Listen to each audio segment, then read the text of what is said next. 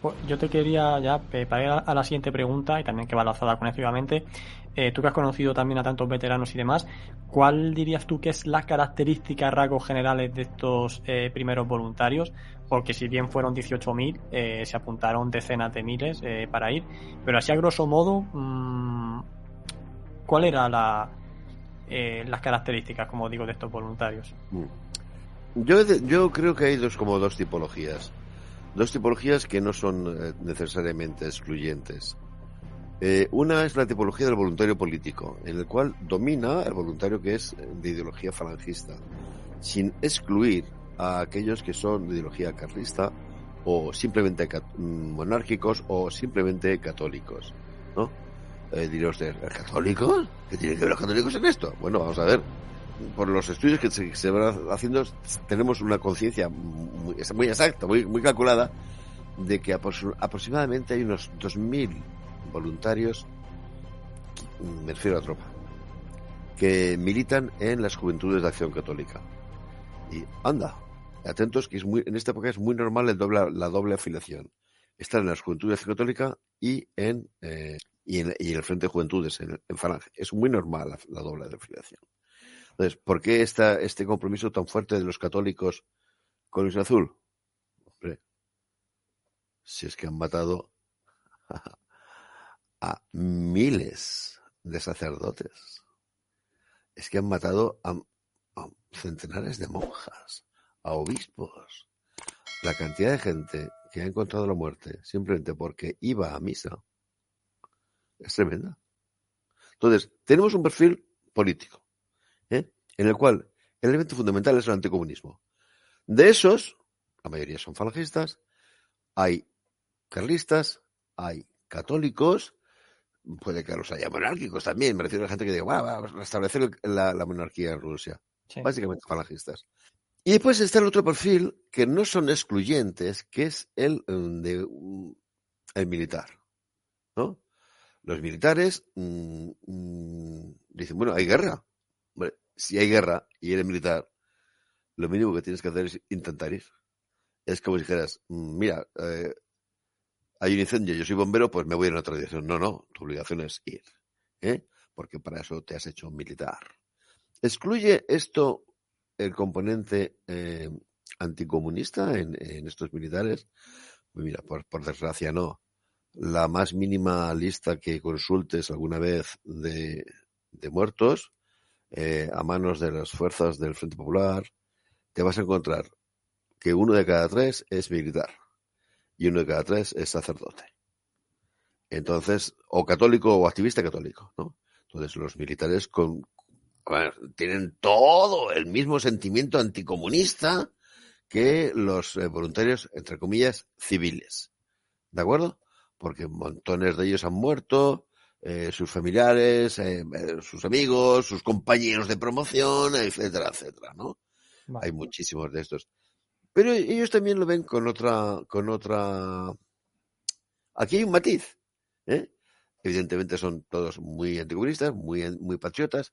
Normalmente suelen ser también muy religiosos. Esto es un factor que, que coincide con los civiles. Pero aquí hay un componente militar. Es decir, yo soy militar y voy a esta guerra igual que habría ido a una guerra en Marruecos.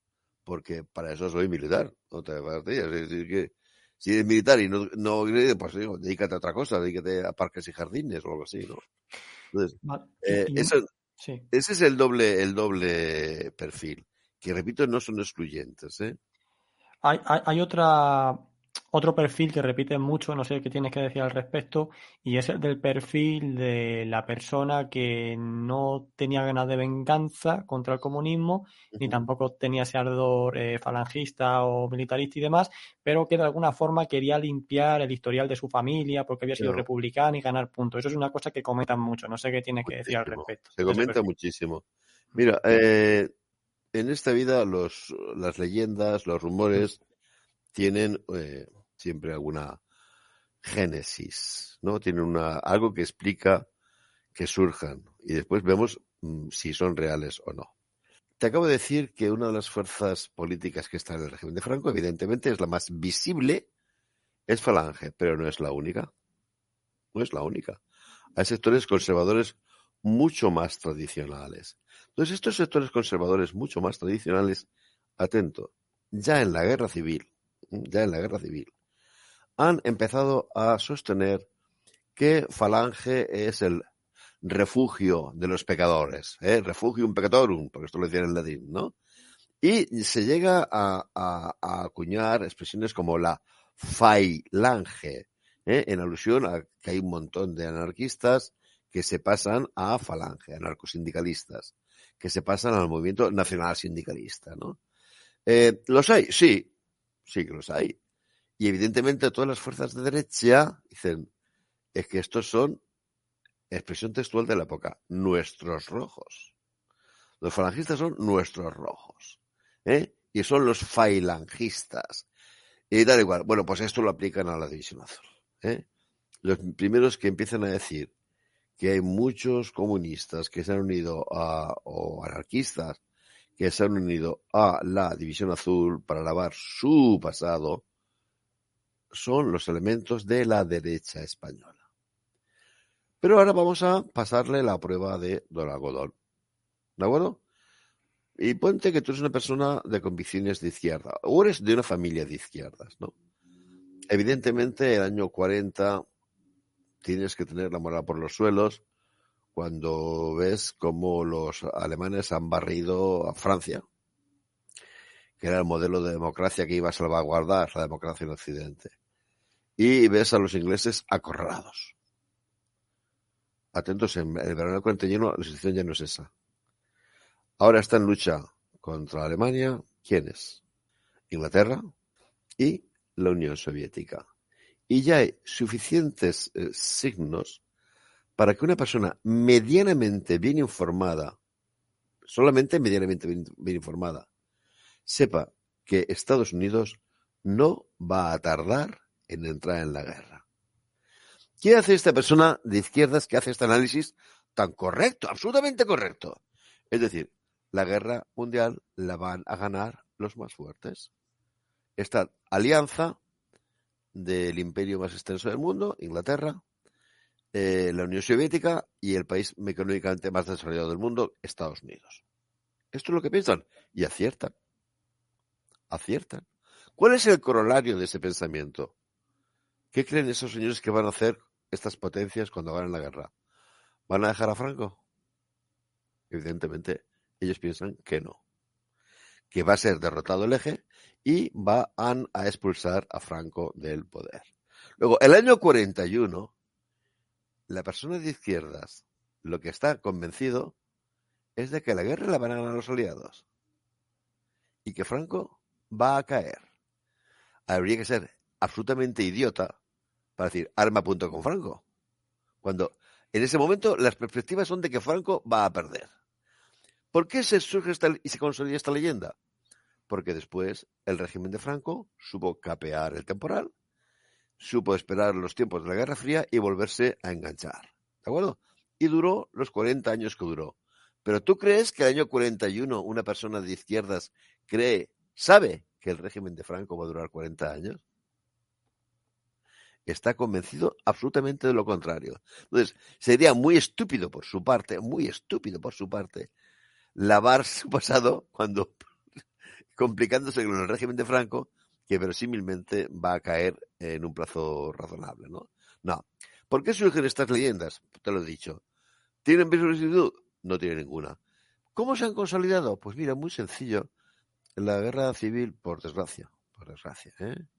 es una cosa temible, todo guerra civil es temible, pero un aspecto que nos olvidemos muy a menudo es que parten en dos a las familias. A las familias las parten en dos.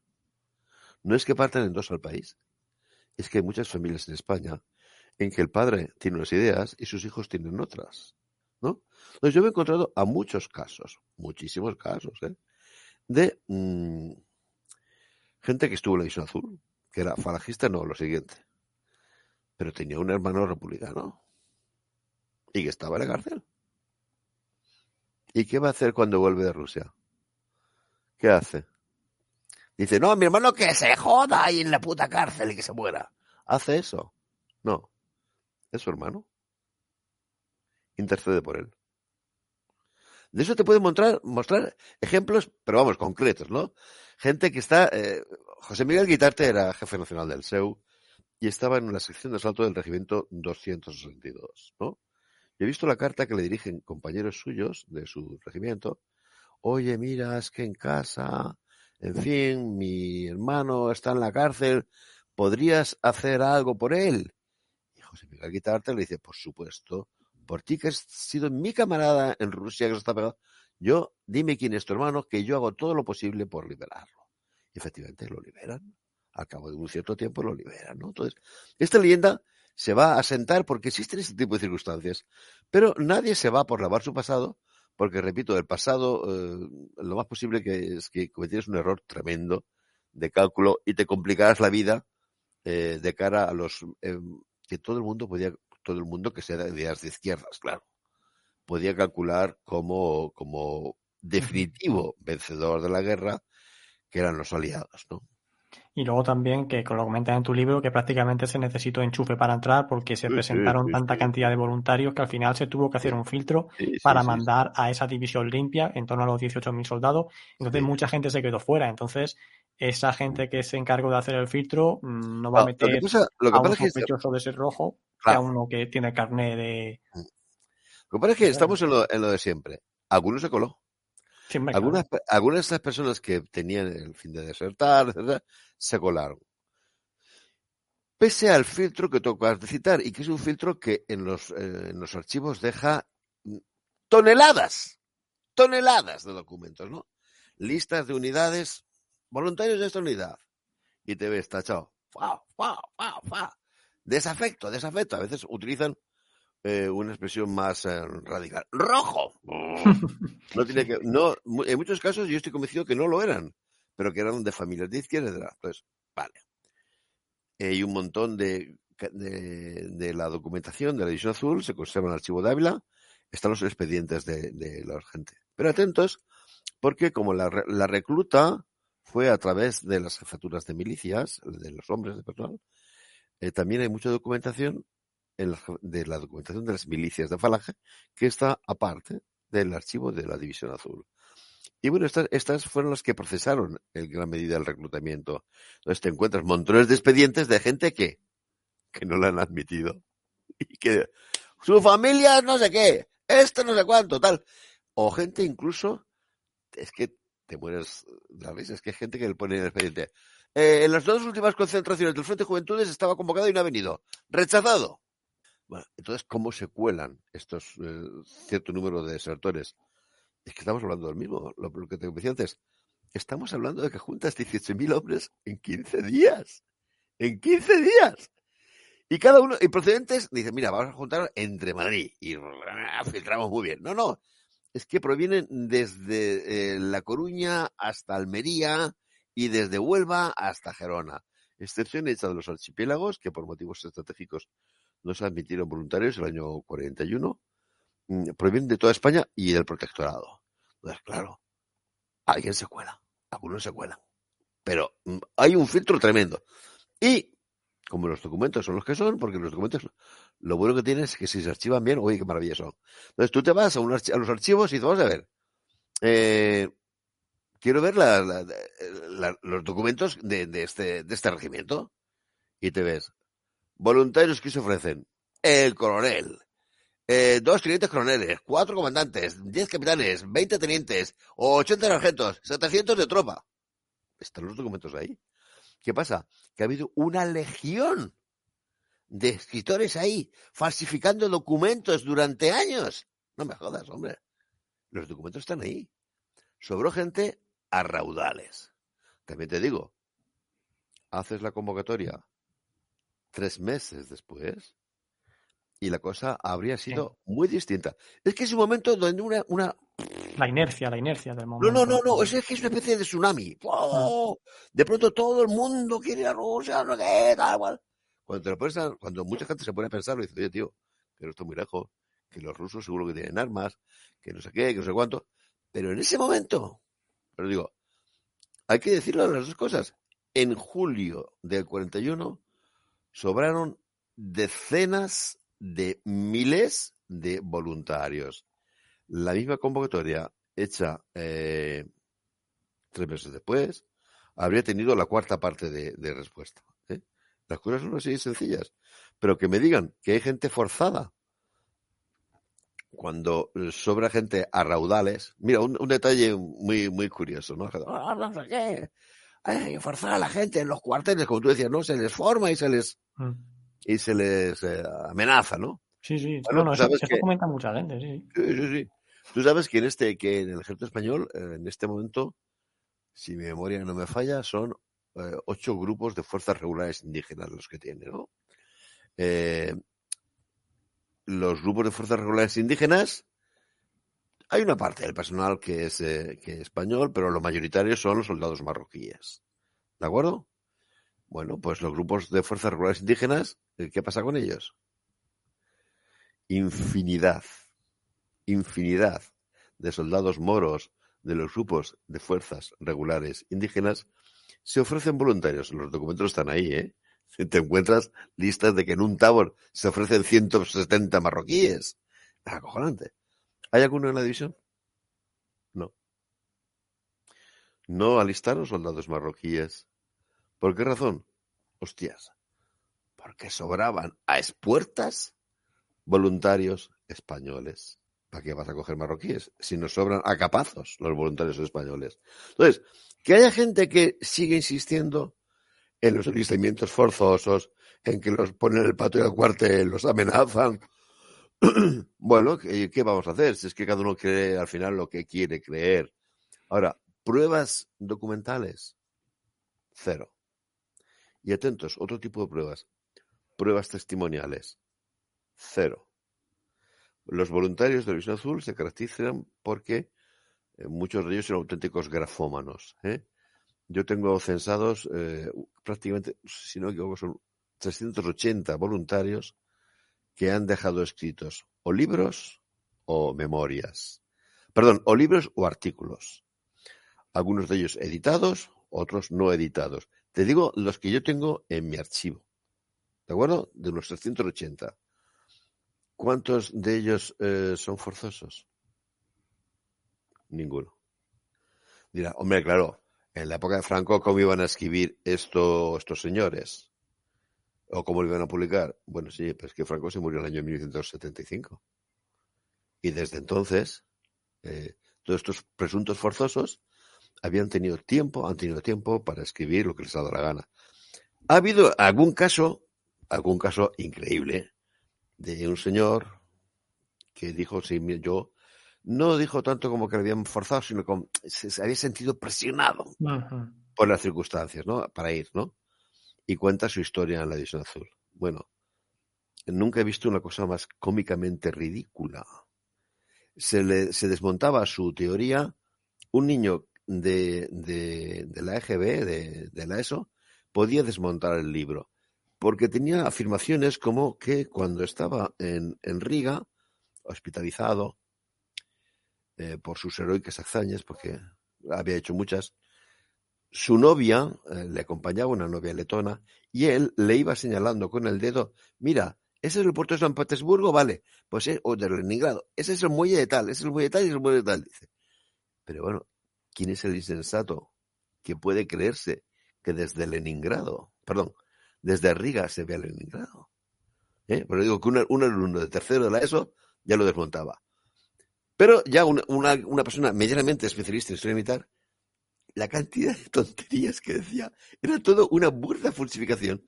¿Por qué escribió el libro este, este, este buen señor? Mira, resulta que se había hecho uh, un cierto prestigio en, Castellón, en Castellón concretamente, eh, alardeando de ser divisionario. Le había servido para conseguir trabajo, etcétera, etcétera.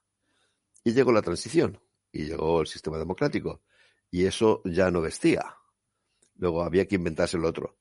Pero ¿cuál era la historia real? La historia real es que no había estado nunca en Rusia. Había llegado a estar, a, llegado a estar formando parte de delegaciones de divisionarios que visitaron a Franco, haciéndose pasar por divisionario. Y no había estado nunca en Rusia. Claro, dirás, bueno, ¿cómo, cómo lo sabes? Tú sabes lo que es un tercio, ¿verdad? La unidad de la legión es un regimiento. Pero es un detalle para que veas cómo se coge antes de meterse con, con cojo. Este dice, ¿cómo, ¿cómo puedo yo meterme en estos ambientes sin que me pillen? Si digo que soy del primer contingente, los que fueron al cuartel continuo, voy a encontrarme con docenas de ellos que viven. Bueno, pues ya está. Digo que he estado en Legión Azul. Que como eran muy pocos, igual no hay ninguno en Castellón. ¿De acuerdo? Entonces él va y se coge el libro de Kleinfeld y eh, se monta su historia eh, basándose en lo que dice el libro de Kleinfeld. Kleinfeld, el momento de, de hablar de la Legión Azul, como es la Legión Azul, pues se eh, utilizaba la palabra tercio también. Pero Kleinfeld en su libro, como es consciente de que el, su libro es escrito para público norteamericano, de que la palabra tercio a un lector norteamericano no dice nada, pone en el tercio, abre mmm, paréntesis, regimiento, cierra paréntesis, papá, papá, papá. Y entonces este pobre infeliz pone en el tercer regimiento, una cosa cómica. Este es el único caso de persona que dice haberse sido forzada a alistarse de alguna manera. Es el único testimonio publicado. Y se desmontó con una facilidad espantosa. El libro ya es un objeto casi de cómico, cómico por cosas que dice, ¿no? Entonces, repito, los documentos están ahí, están en los archivos, para cualquiera que quiera verlos. Historiadores, aficionados, estudiosos, de, de cualquier tipo. Y están los testimonios que me enseñen que un documento donde se vea eh, algún indicio de que están forzando a alguien. O, mmm, o un testimonio. Yo en mi libro, de hecho, sí que digo los casos que hay, que son algunos muy concretos, de gente a la cual le dicen, te tienes que ir a Rusia. Y se van. Y cito los casos porque tienen una explicación muy lógica. Son, por ejemplo, lo que ocurría en el grupo de transmisiones. Y más concretamente en la compañía de radio. ¿Tú sabes cuánto tardas en formar un operador Morse? Bastante. Bastante. Entonces, ¿qué es lo que hicieron en las unidades que iban a aportar tropa a, la compañía de radio? Eh, los mandos eligieron a una serie de personas. Vamos a ver, este tiene dos hermanos muertos en la guerra civil. Es más falangista que la hostia. Nos requiere, no sé cuánto. Chaval, te vas a Rusia. Y se fue a Rusia. Es más, después lo ha publicado un libro y lo cuenta. Yo no he ido a Rusia voluntario, he ido, he ido designado, nombrado, dice. Y te lo dice. Y estoy más contento con la castañuela de haber ido. ¿Eh? Porque claro, si vas a mandar a un tío a Rusia, las circunstancias, un tío que no puedes... Eh, la, la, mira, la instrucción de infantería se la puedes dar a un tío en un mes. ¿Eh? Eh, en que el tío aprenda simplemente las chicharras. De, después pasar tres meses antes de que el tío sepa manejar la chicharra.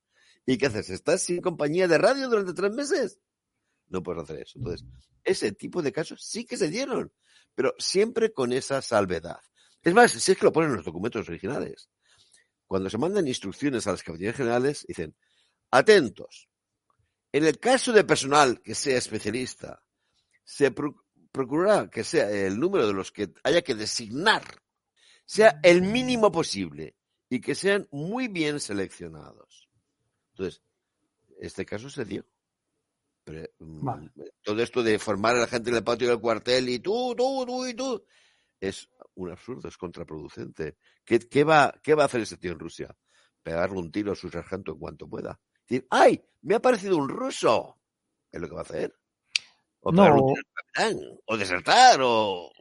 No, o no combatir directamente, ¿no? Se ha demostrado cómo durante la Segunda Guerra Mundial hubo muchos soldados de todos los países, desde aliados hasta propios alemanes y soviéticos también, que después de los combates se veía que no, que no habían ni disparado, o sea, que no, que sí, tenían el, sí, el, el fusil sin disparar y era gente que iba, eh, bueno, más o menos claro. forzada o que no quería estar ahí y cuando había un combate, pues se metía por ahí por un, se, se caqueaba y, y luego aparecía y no, pero si tú ni has participado en el combate, ¿no? Ya. Esa es la realidad, ni más ni menos. Entonces, por eso digo, que siguen insistiendo en que querían forzar, pues chicos, yo qué quieres te diga, eh, porque quieren creerlo. Es, lo creen porque quieren creerlo.